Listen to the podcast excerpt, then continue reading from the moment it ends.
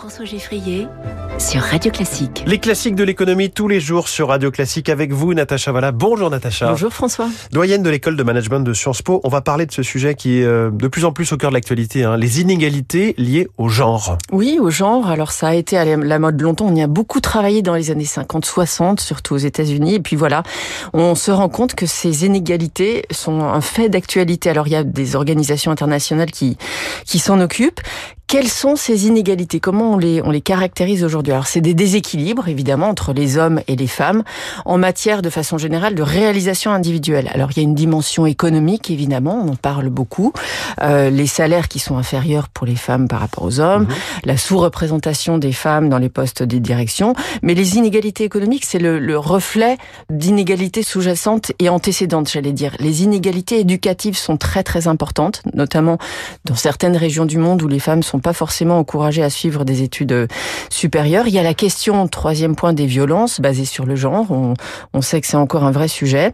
Et ensuite, la question des inégalités dans la sphère domestique. Surprise, surprise, le temps qu'on passe aux tâches ménagères, le temps qu'on passe à s'occuper des enfants. Donc voilà, cette charge de travail qui est genrée encore aujourd'hui, et peut-être même plus aujourd'hui qu'hier. On y reviendra. Et on a même eu ce chiffre euh, la semaine dernière sur les inégalités en matière de santé, euh, le forum de Davos qui nous disait que ça cause 1000 milliards de dollars de soit manque à gagner, soit surcoût alors, euh, complètement parce qu'il y a des, des, des, phénomènes qui sont liés au genre et qui sont méconnus. Alors, on, a parlé récemment de l'endométriose, par exemple, de ce que ça pouvait représenter, ou des, eh bien, on méconnaît, donc on mesure mal, et donc on prévient mal, et finalement ça a un coût qui peut être mesuré en termes de PIB.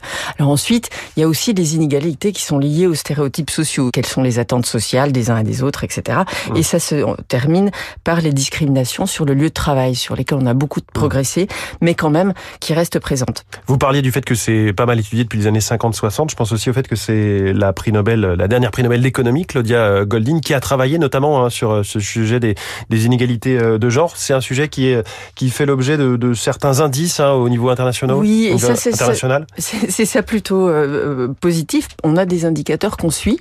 Euh, le premier indicateur, c'est un indicateur des Nations Unies, le PNUD, qui regarde trois aspects. Donc là, l'aspect de la santé concentration sur la santé reproductive, le taux de mortalité maternelle, taux de fertilité des adolescentes, sur l'autonomisation des femmes, leur représentation dans le monde politique, le nombre de sièges parlementaires et leur statut économique. Donc ça permet de comparer les pays et finalement cette, cet indice-là, il varie énormément entre des pays comme la Suisse qui sont les plus euh, progressistes et d'autres comme le Yémen qui sont le plus en arrière. Mmh. Un deuxième indicateur, on va pas trop s'attarder dessus, mais c'est celui de l'OCDE, le fameux indice des institutions sociétale et égalité des genres, le CIJ. Et cet indicateur-là, il regarde ce qu'on appelle les causes sous-jacentes, les root causes des inégalités. Là, mmh. c'est pareil, on regarde des éléments un peu juridiques, etc. Alors, il y a des statistiques qui sont vraiment frappantes dans ce que nous donnent ces indicateurs et ces causes sous-jacentes.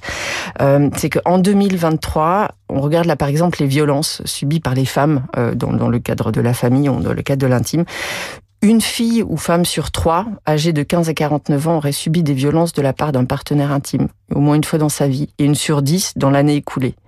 Ça, c'est euh, au niveau du monde, au, niveau, mondial. On trouve qu'un tiers des filles ou des femmes de cet âge-là pensent qu'il est acceptable qu'un mari batte sa femme. Donc l'état d'esprit et les raisons pour lesquelles la, femme serait battue légitimement, c'est euh, j'ai fait brûler le repas ou alors je suis sortie sans te le dire. Donc on a vraiment beaucoup beaucoup de progrès à faire. voilà, dans, dans, dans, toutes les régions du monde. Euh, quelle conclusion on peut tirer de, de tout ça pour justement avancer un petit peu? Alors ce qui est intéressant, c'est que les pays en voie de développement sont en train de combler le fossé par rapport aux pays développés, par rapport à nous. Alors, c'est une bonne nouvelle et une mauvaise. C'est vrai que les pays développés progressent moins que ce qui a été le cas par le passé. C'est ce qu'on disait tout à l'heure, il faut vraiment y être vigilant. Mais quand même, il y a un progrès généralisé dans le monde en développement et le monde émergent qui est, qui est à noter. Euh, ce qui est important aussi, c'est que tant qu'on n'a pas les institutions euh, démocratiques pardon, de gouvernance, on n'arrive pas à faire des progrès dans cette dimension-là. Donc s'attaquer au, à la dimension politique, euh, non seulement au régime politique, mais d'avoir des institutions de protection, c'est très important. Et en général, quand même, c'est dans la sphère familiale, malgré mmh. tout, que commencent les racines de cette discrimination qui s'exprime ensuite à l'école, qui s'exprime dans le monde du travail, dans les lieux publics, etc.